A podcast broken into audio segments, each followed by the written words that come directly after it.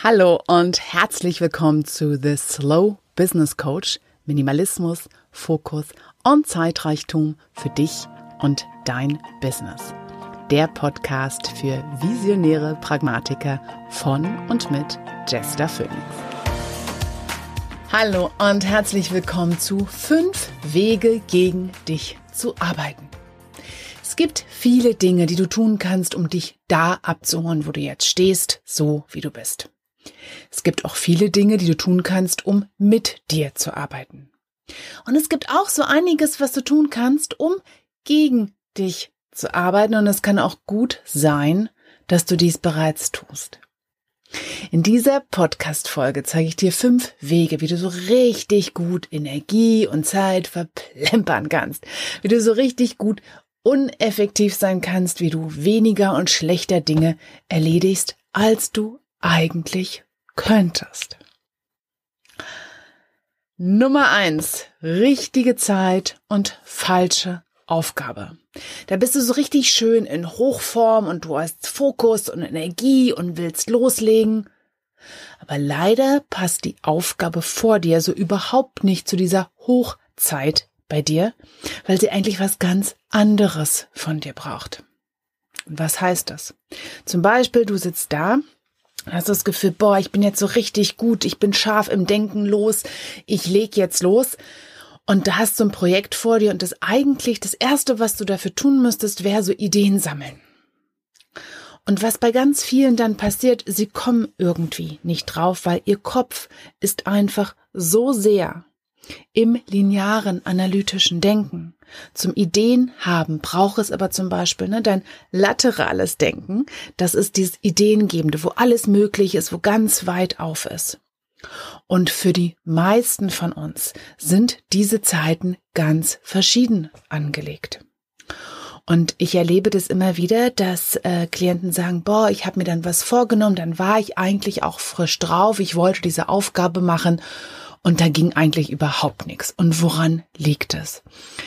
Das liegt daran, dass wir diesen Mythos einfach kennen aus dem Zeitmanagement. Nutz deine besten Zeiten für deine schwierigsten Aufgaben oder erledige die wichtigsten Aufgaben oder irgend sowas. Die Sache ist aber die, jede Aufgabe braucht von dir etwas anderes. Manche, und das ist meist nicht das, was wir so standardgemäß denken. Du denkst, du möchtest da so einen Text schreiben, ja, ist eine intellektuelle Aufgabe. Aber auch das Denken, wie ich gerade erklärt habe, hat zum Beispiel zwei verschiedene Formen, das Ideenfindende und das Ideenverarbeitende. Wenn du da so einen Artikel schreiben möchtest und noch gar keine Idee dafür hast, kann es sein, dass es dir schwerer fällt. Wenn du zum Beispiel aber schon dir mal ein paar Notizen gemacht hast, die irgendwo gesammelt hast und etwas hast, womit du arbeiten kannst, womit du Entscheidungen treffen kannst, die du in eine Struktur und eine Form bringen kannst, dann kann es wirklich sein, dass das für dich die richtige Aufgabe zu dieser Zeit ist. Also, wenn für dich die richtige Zeit ist, eine Aufgabe zu erledigen, achte auch drauf, dass die Aufgabe, die du dir aussuchst, wirklich zu dieser Hochzeit bei dir passt. Ist es deine Hochzeit für körperliche Anstrengung? Ist es deine Hochzeit für Kommunikation, für soziale Interaktion? Ist es deine Zeit für emotionale Kraft, wo du einfach was halten musst? Und jede Aufgabe, die du tust, braucht von dir etwas anderes. Es gibt ein Podcast, wo ich ganz genau darauf eingehe, Get Real, was Aufgaben wirklich von dir verlangen. Da kannst du noch mal mehr dazu erfahren. Den verlinke ich natürlich hier, wie alle anderen Sachen, in den Show Notes für diese Podcast-Folge. Nummer zwei. Falsche Zeit, richtige Aufgabe. Da hast du so richtig Lust auf eine Aufgabe und du weißt auch schon genau, was du tun musst und du kannst kaum erwarten, loszulegen. Aber erst später weil jetzt steht erstmal etwas anderes auf dem Plan.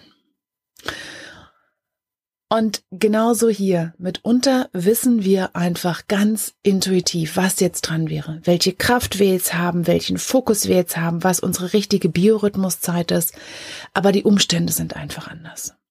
Und natürlich weiß ich, dass nicht immer alles dann geht, wann es geht. Manchmal sind einfach, wenn deine Kinder zum Beispiel von der Kita abzuholen sind, dann kannst du nicht sagen, ja, hm, ich habe jetzt diese Aufgabe.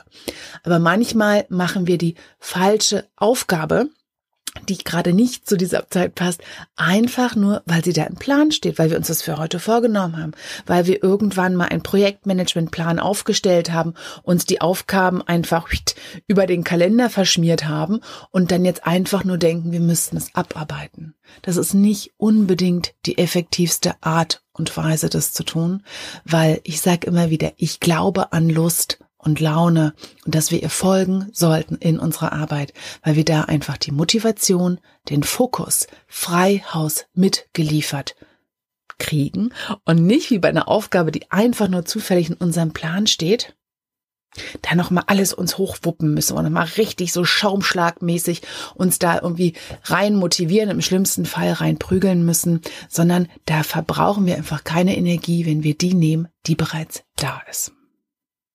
Nummer drei, falsches Tier. Schmetterling und Krähe.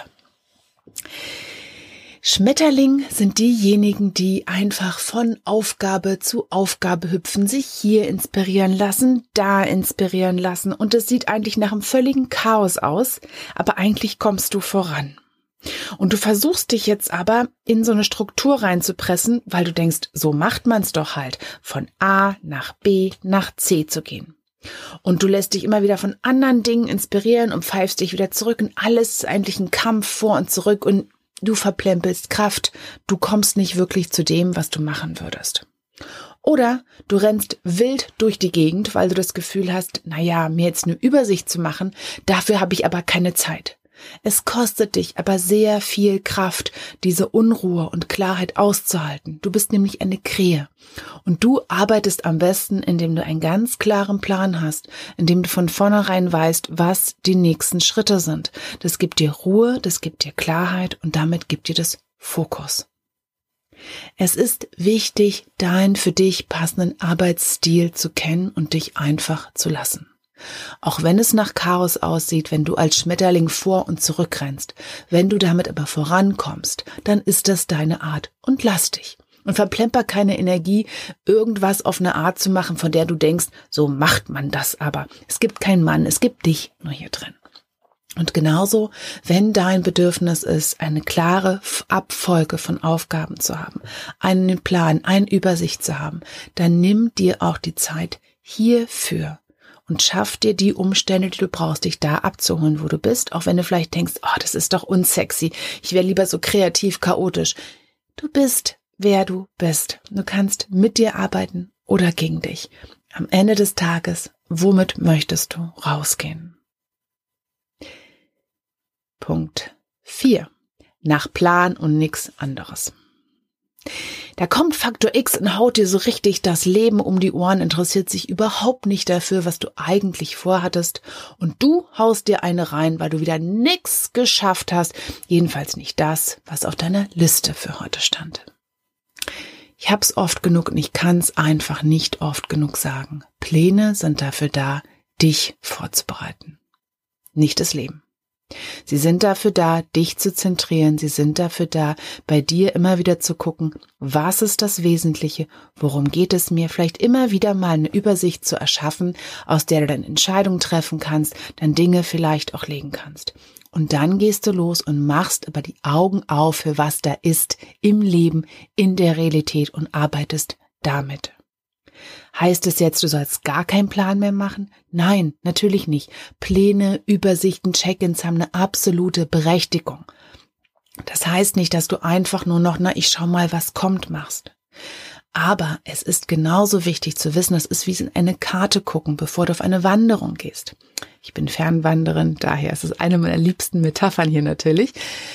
Du guckst in die Karte, du hast ein ungefähres Bild von dem Weg und dann läufst du los. Und du guckst aber auf deine Füße und die Wurzeln darunter.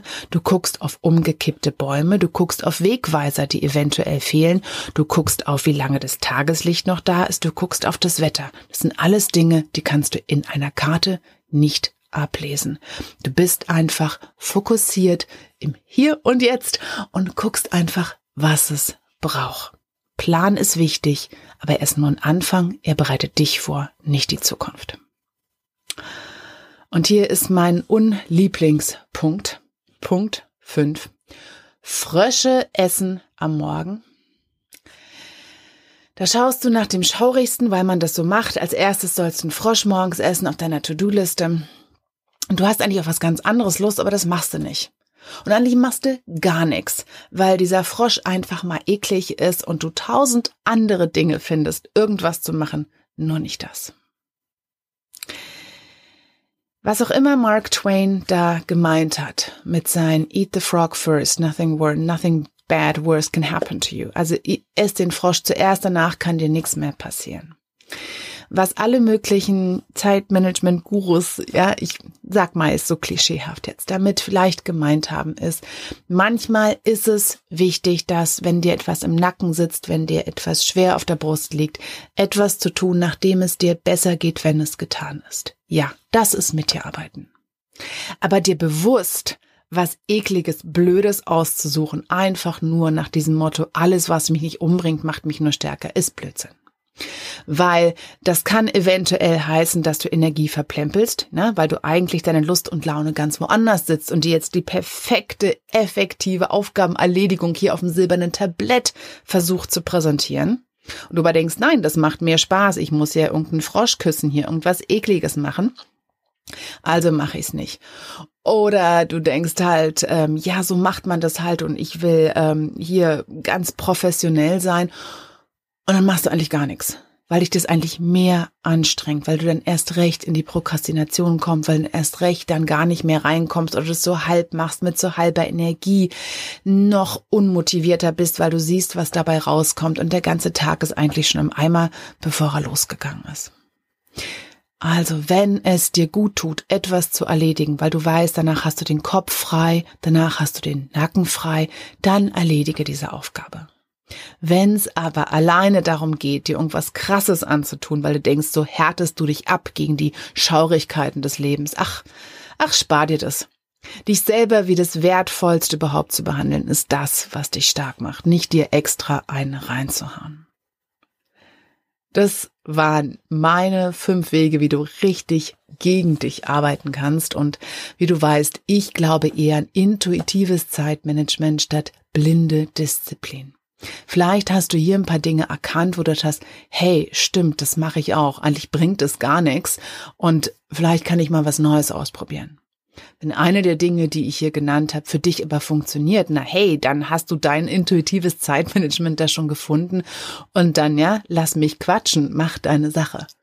Aber vielleicht kannst du ein paar Dinge hier finden, wo du meinst, hey, ich glaube, da wäre es besser für mich, für mein Arbeiten, wenn ich da einfach mich da abhole, wie ich bin und wenn ich da einfach mit mir arbeite, statt irgendwie nach blinder Disziplin und einem Bild von wie man's macht, wild hinterher zu hechten, ich nehme mich mal an der Hand, ich arbeite mit mir und nur damit kann ich wirklich meine beste, meine qualitativ beste Arbeit rausholen, weil ich da keine Energie verplempel für irgendwas aushalten, was ich gar nicht aushalten muss.